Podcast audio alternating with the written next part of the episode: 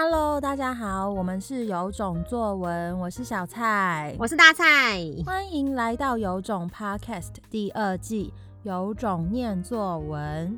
从今天起到不知道哪一天止，我们要念作文给你听。今天要念给大家听的作文题目是《脑筋急转弯课堂日记》。今天老师教的是《脑筋急转弯》里常杞人忧天的悠悠。《脑筋急转弯》是一部美国在二零一五年出品的电影。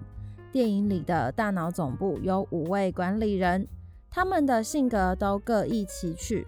而在他们的角度看来，悠悠是一个碍手碍脚的拖油瓶。但是其实事实跟他们的想法大相径庭。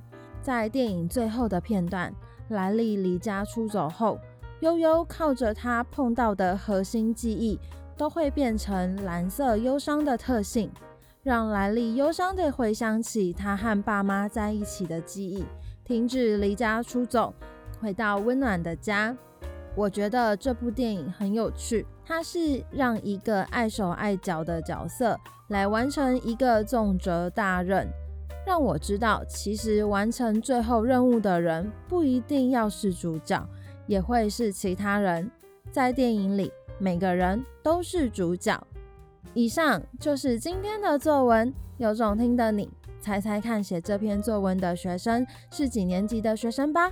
我们来请大蔡老师揭晓哦。好的，这个学生呢是六年级的学生。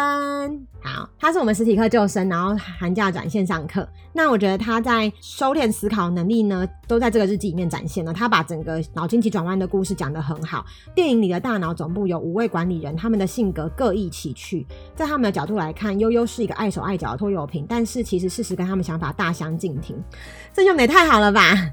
就是我很惊讶，所以你的收敛思考能力。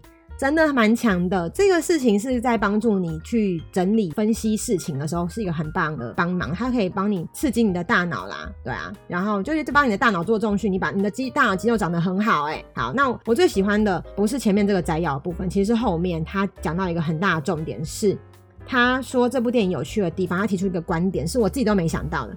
他说他让一个碍手碍脚的角色来完成一个重责大任，让我知道其实完成最后任务的人不一定要是主角。而是其他人，在电影里面，每个人都是主角。你讲的真的很好，因为我觉得电影最有趣的地方是每个人都可以带入自己想要带入的角色。譬如说，超级英雄里面钢铁人跟美国队长，他们每一个有自己的个人特辑也放在一起的时候，你会觉得有一个角色会召唤你。鬼灭之刃也是有一个角色会召唤你。或是大家好像都去看了《灵魂急转弯》，我听到很多人都说不同被不同的角色感动，因为我还没看嘛，所以因为他日记，我们就不用立意取材来讲了，他当然就是很紧扣他的日记，还有就是他的心情啊。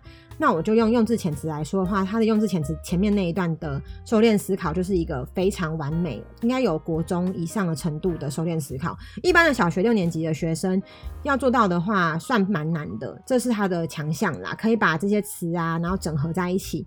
那他语文能力很好，而不是很发散，因为我们有分手 input 跟 output 嘛。那你要把这些 input 到你的脑袋东西，把 output 出来的时候，不是这边，呃，然后他怎样，然后他怎样，而是他可以用一个很精简的句子讲出来，就是电脑里的大脑总部五位管有五位管理人，然后什么，就是他用这些词都是我们上课教的。然后他又可以把它放进来，他们的性格各一起去，悠悠是一个碍手碍脚的拖油瓶，但是事实上跟他们想法大相径庭。这些词都是上课教的，大相径庭、拖油瓶，可是他把它放进来，然后整合的真的好好哦，这是一个很会收敛思考的小孩。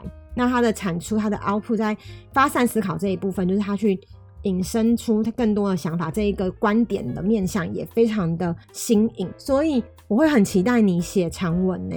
对啊，因为你你不只是已经有很基础的论述能力，你的想法又很跳脱一般的框架，赶快写长文，写那种分段的长文试试看。嗯，如果你来写，如果我有做冰箱，我相信应该写得很有趣。这也是大考中心一直想要看到的。我们未来下一代养成的样子啊，能够精简的讲出话，然后又可以提出与他人不同的观点，有没有觉得未来很值得期待？又再讲一次，我是真的觉得看到这个文章都很感动啦。好啦，就是我们这一集有种念作文，大家下一集见。我们每天早上六点半都会更新一集有种念作文，喜欢的话要订阅我们哦。如果很想听到你的作文被念出来，也欢迎分享留言给我们。有种念作文，大家明天见，拜拜，拜拜。